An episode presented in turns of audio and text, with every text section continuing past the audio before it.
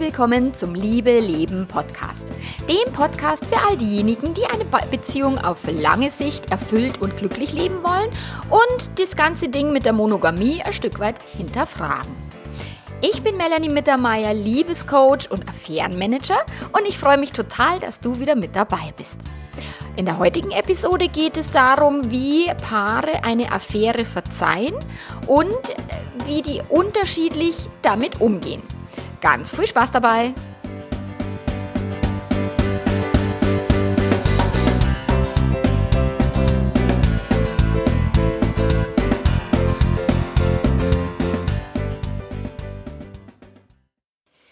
Ja, eine Affäre zu verzeihen, geht es überhaupt?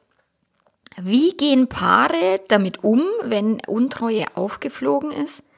Und werden die dann auch wirklich wieder glücklich? Es gibt drei unterschiedliche Typen von Paaren, die eine Affäre eben verarbeiten und die zusammenbleiben. Die einen ein bisschen glücklicher, die anderen ein bisschen weniger glücklich. Und welche unterschiedlichen Typen das sind, das erfährst du heute in dieser Episode. Viele Ehen oder die Beziehungen, also ich weiß nicht, ob du von jemandem direkt weißt, dass er eine Affäre verziehen hat, ihr, seinem oder ihrem Partner und ähm, ob du Paare kennst, die eine Affäre verarbeitet haben und ob du weißt, wie die damit umgehen. Ich erlebe das immer, dass die, dass die Beziehungen tatsächlich oder die, die Menschen ihre Probleme halt nicht ähm, nach außen tragen.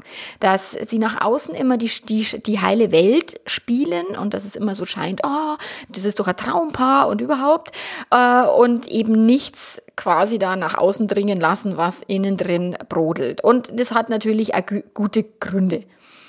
Äh, Affäre ist jetzt auch nichts, was man jetzt im Freundeskreis mal so äh, geschmeidig diskutiert. Ähm, und wenn es überhaupt irgendwie diskutiert wird, dann meistens, wenn es irgendwo aufgeflogen ist bei irgendjemand anders, also so Klatsch und Tratsch, ähm, wo sich dann auch viele als Beziehungsexperten da aufspielen, ob sie jetzt eine Beziehung haben oder nicht, ob ihre Beziehung glücklich ist oder nicht, ob sie treu sind oder nicht.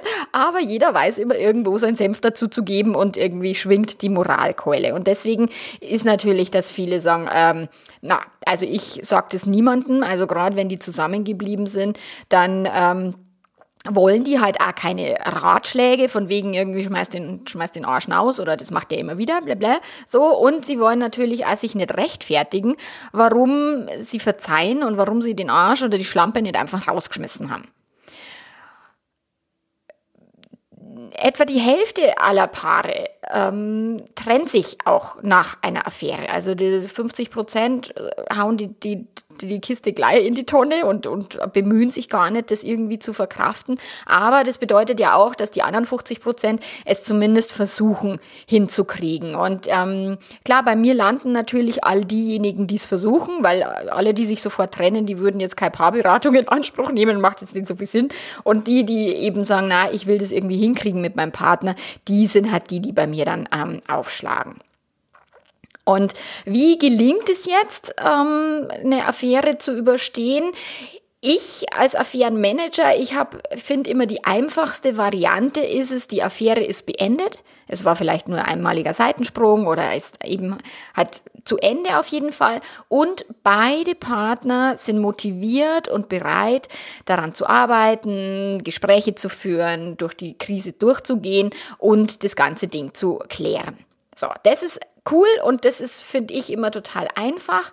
Ähm, aber ich habe auch ganz andere Fälle bei mir im Coaching. Also ich habe sehr viele Betrogene, die ganz allein kämpfen, weil der Partner irgendwie oder, oder die Partnerin auch äh, entweder kein schlechtes Gewissen hat oder ähm, so ein schlechtes Gewissen, dass er oder sie überhaupt nie wieder drüber reden kann, ähm, dass der, der äh, betrügende Partner sich irgendwie zurückzieht, sich gar nicht den Themen stellen will, den Ängsten von dem betrogenen Partner und so weiter. Also das ist das ganz oft, dass ich tatsächlich nur eine Person nach einer Affäre im Coaching habe, weil der andere sich weigert, ey, Paarberatung brauche ich nicht.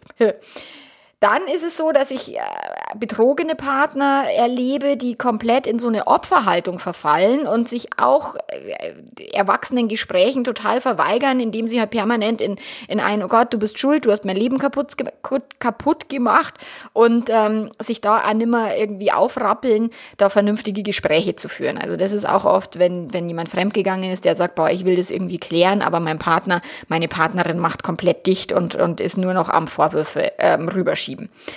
Dann ist die, eine der größten Herausforderungen, wenn die Affäre weiter bestehen bleibt, wenn einer der Partner sagt, ich will die nicht aufgeben, ich möchte diese Person weiter in meinem Leben behalten und ähm, möchte die irgendwie in die Beziehung integrieren. Das ist natürlich echt äh, schon eine sehr krasse Herausforderung für alle Beteiligten.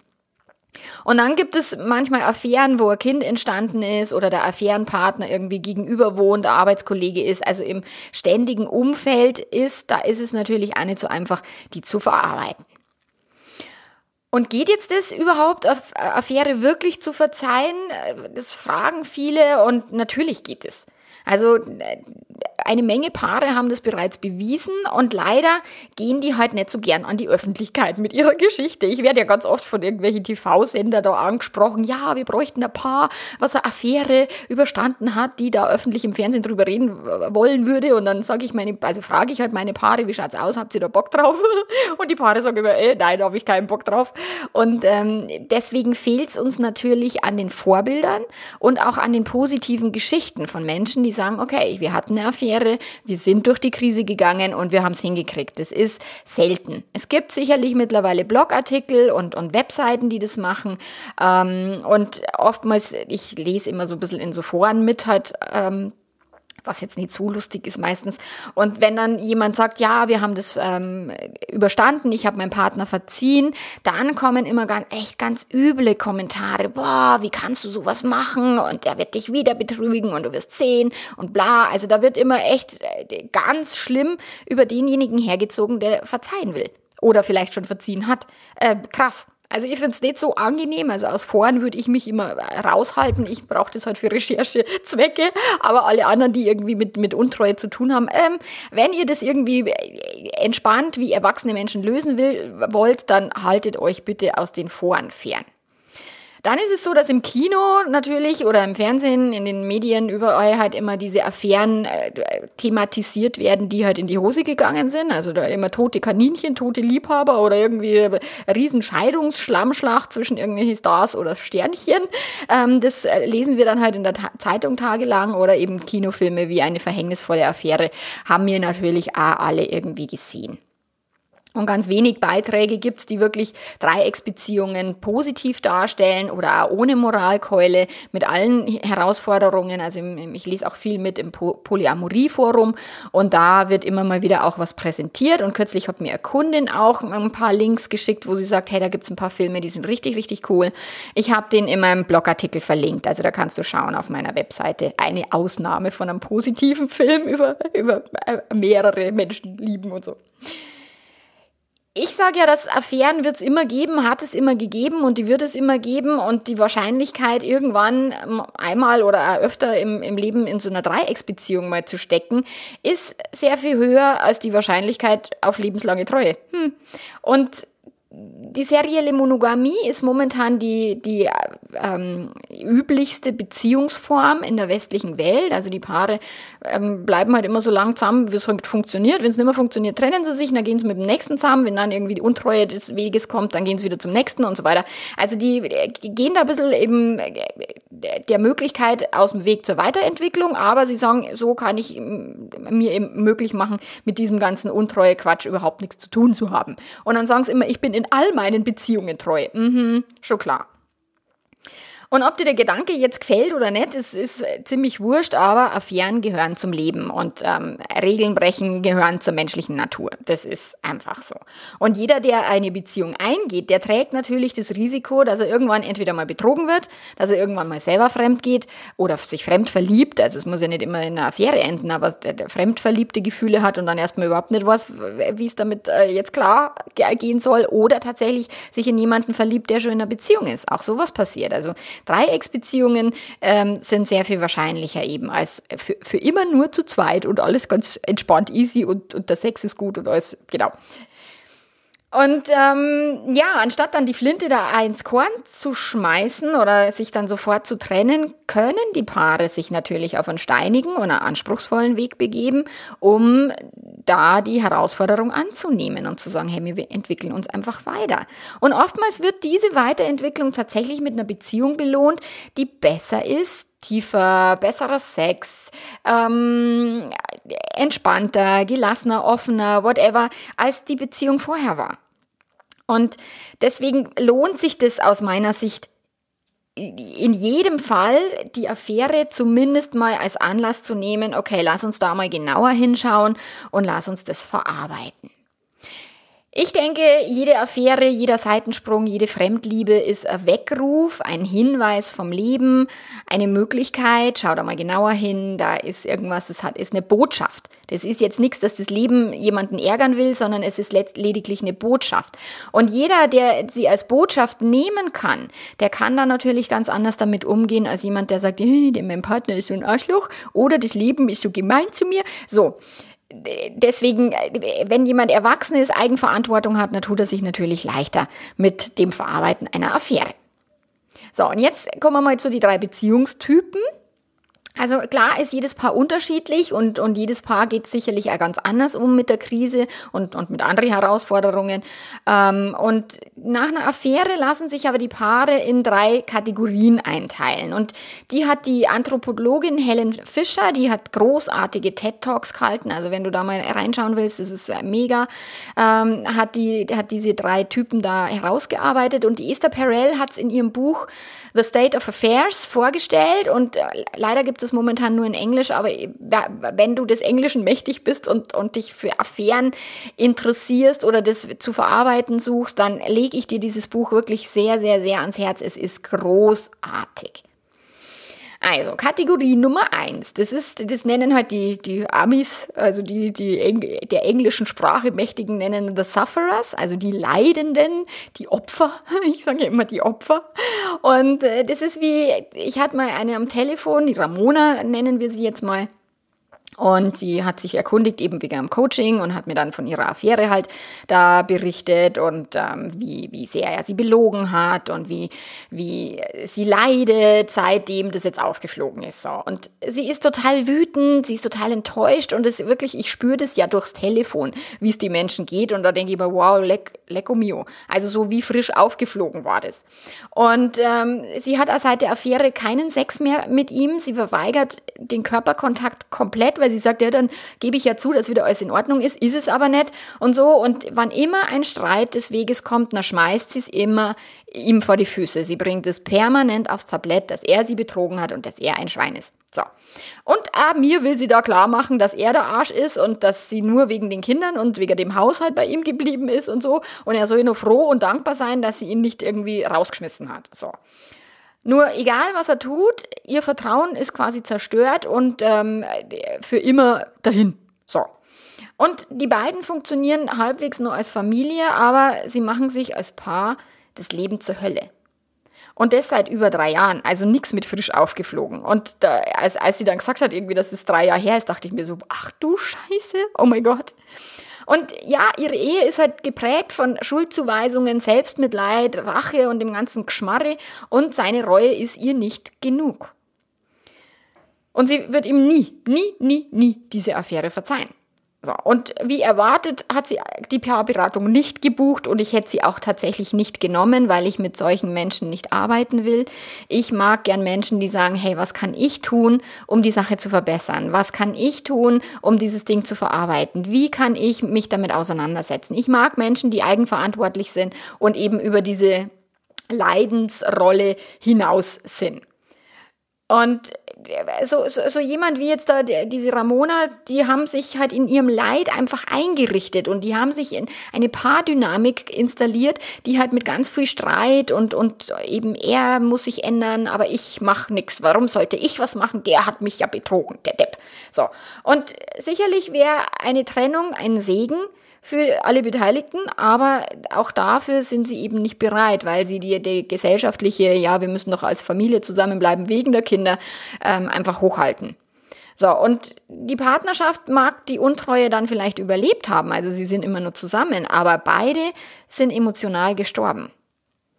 Und tragisch finde ich das dann in Bezug auf die Kinder, weil die lernen am lebenden Vorbild, wie eine Scheißbeziehung funktioniert.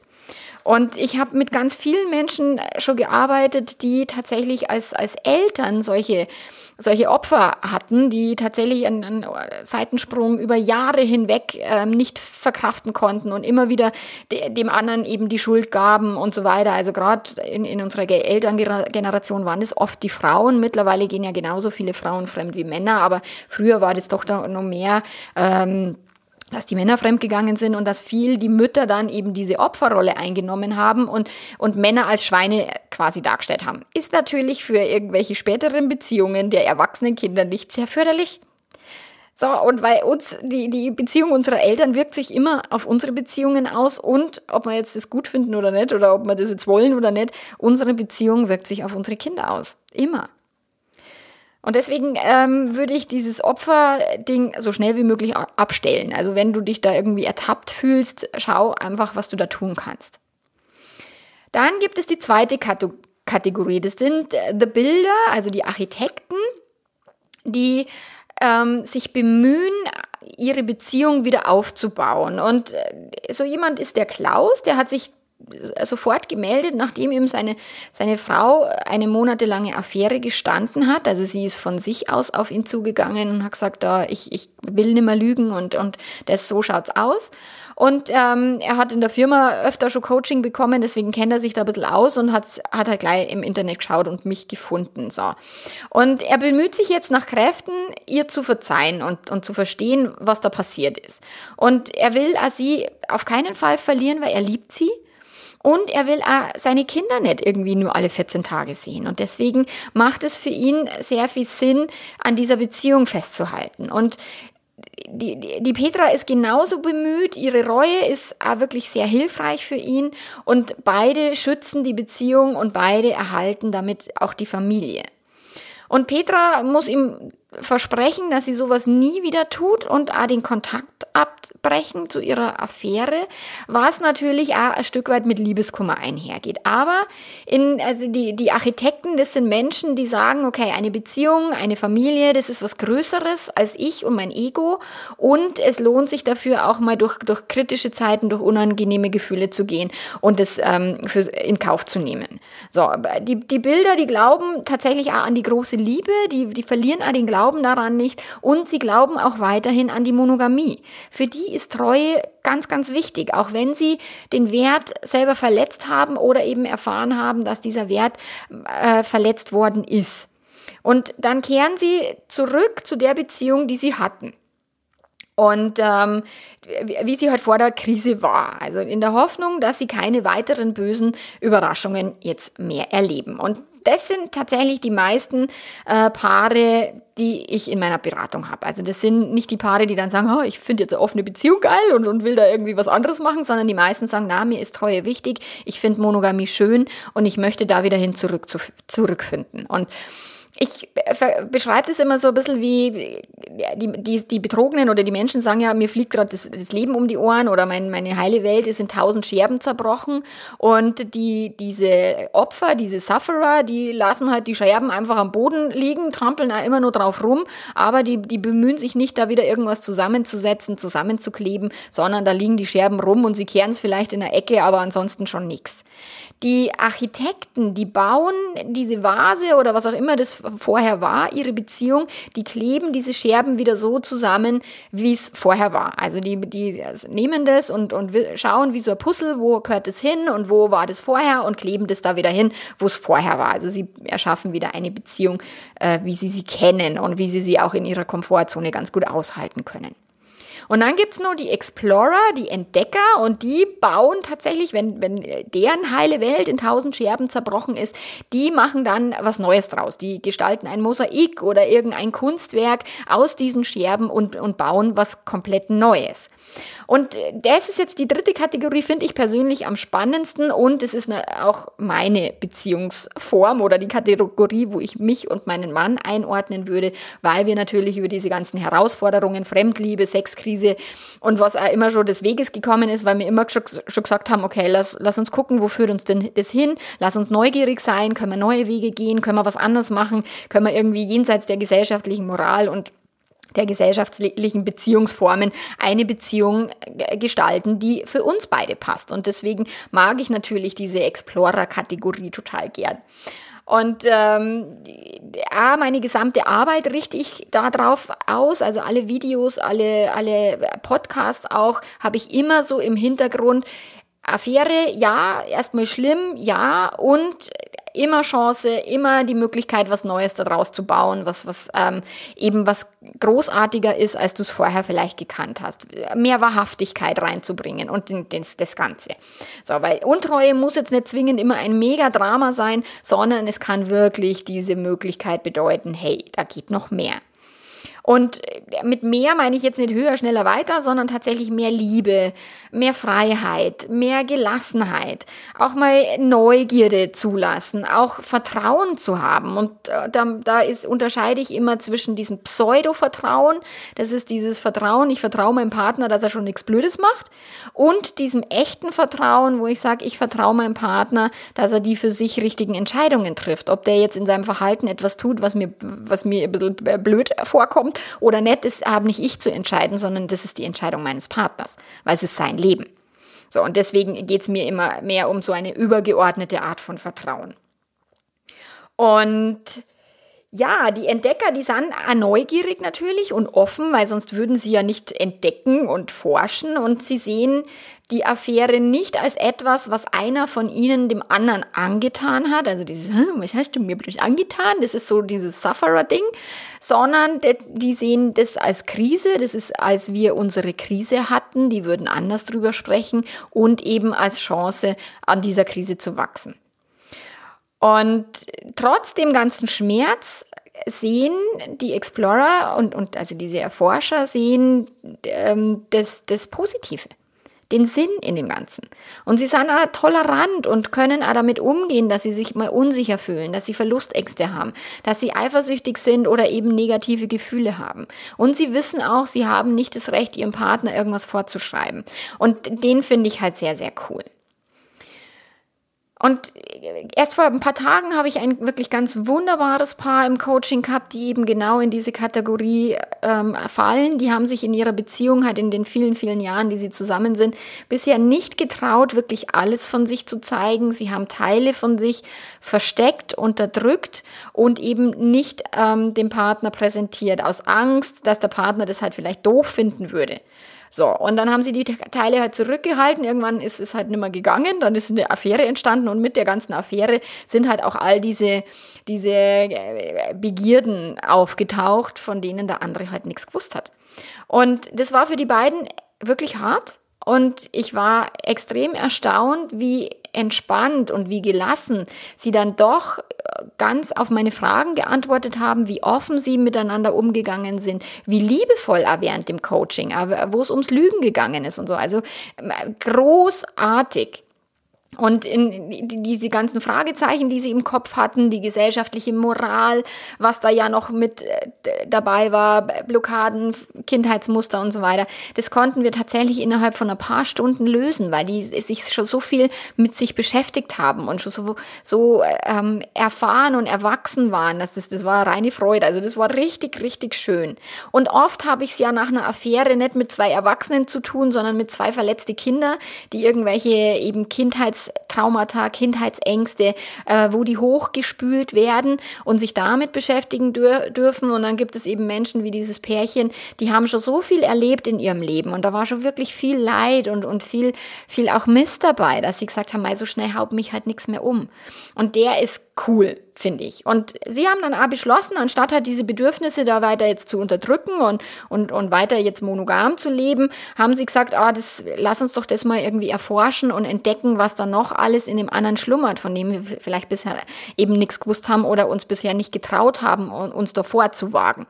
Und ja, und die haben gesagt, so eine freie Beziehung, das fühlt sich für sie sinnvoll und gut an und sie wollen das auf jeden Fall versuchen, was auch immer das bedeutet. Und in dem Fall ist tatsächlich die Affäre eben nicht äh, zum Ende zu führen. Also die darf weiter bestehen bleiben und sie haben gesagt, sie finden einen Weg, wie sie sie in ihre Beziehung integrieren können.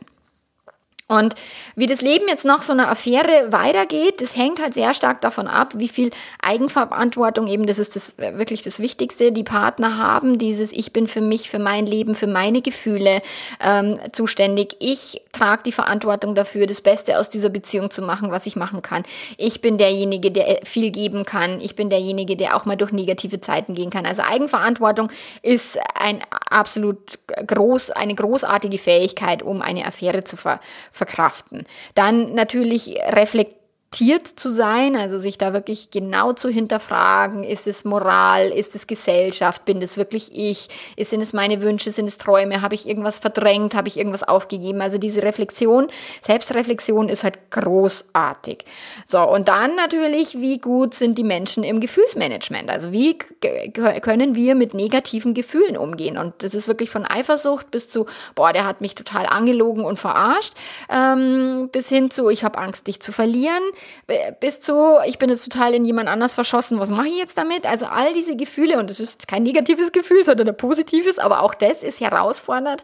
Und ähm, wie gut können wir tatsächlich mit all unseren Gefühlen umgehen? Ohne unsere Gefühle ständig ähm, mit uns spielen zu lassen, können wir mit den Gefühlen spielen oder die, die halt da ähm, diese Fähigkeit haben. Und das hilft enorm. Und wenn ich jetzt Betrogene im Coaching habe, die haben oft eins gemeinsam. Sie sagen, sie wollen die Affäre wirklich verzeihen. Und zwar nicht für den Partner, sondern für sich selbst. Sie wollen nicht wie die, wie die verbitterte, betrogene enden, so wie die, wie die Mama. Ich habe das ganz oft. Also das ist wirklich was, was ich oft im Coaching habe, dass, dass die, die Frauen sagen, hey, meine Mama ist so eine verbitterte, betrogene gewesen, ich will das nicht sein. Und ähm, wir alle sind Menschen und wir alle machen Fehler, wir alle sind nicht perfekt und es gehört zu Beziehungen dazu. Und Grenzen überschreiten, wie ich es vorher schon gesagt habe, gehört zum Menschsein dazu, sonst findet keine Evolution statt. Und deswegen ist es so, dass wir lernen dürfen, damit klarzukommen, dass diese Grenzüberschreitungen, das Lügen, das Affären, dass es einfach für immer Teil des Lebens sein wird. Und je mehr wir damit rechnen, desto besser können wir damit klarkommen. Weil Leben darf leicht gehen und Spaß machen und Liebe auch. Vielen Dank fürs Zuhören. Das war es mal wieder für heute mit einem Beitrag von mir. Ich bin ja ganz, ganz happy, dass ich vor Weihnachten das doch hingekriegt habe. I'm so sorry, dass ihr jetzt so lang habt warten müssen. Ich hatte jetzt, ich war in Ägypten, ich bin echt extrem gut gebucht jetzt gewesen die letzten Wochen und tatsächlich meine Kunden haben immer Vorrang. Und jetzt habe ich so mir äh, quasi Zeitinseln geschaffen in meinem Kalender, wo ich sage, okay, da nehme ich kein Coaching an, da kann ich auch mal wieder einen Blogartikel schreiben, einen Podcast produzieren und auch mal wieder Videos machen. Das kommt jetzt dann alles demnächst wieder, wenn ich mich ein bisschen besser organisiert habe. Aber es ist einfach gerade so, dass mein Business sich verändert hat und deswegen, ich muss jetzt einfach äh, irgendwie schauen, und wie komme ich jetzt damit klar und wie komme ich da hinterher. So, genau, das ist der Grund, warum ich jetzt so lange von der Bildschirmfläche verschwunden bin. Aber es wird jetzt tatsächlich ähm, regelmäßig einen Artikel geben, aber wahrscheinlich nur einmal im Monat, weil öfter ähm, schaffe ich es nicht. Genau, also das nur für dich als, als Hinweis und bis zum nächsten Mal. Ciao, ciao.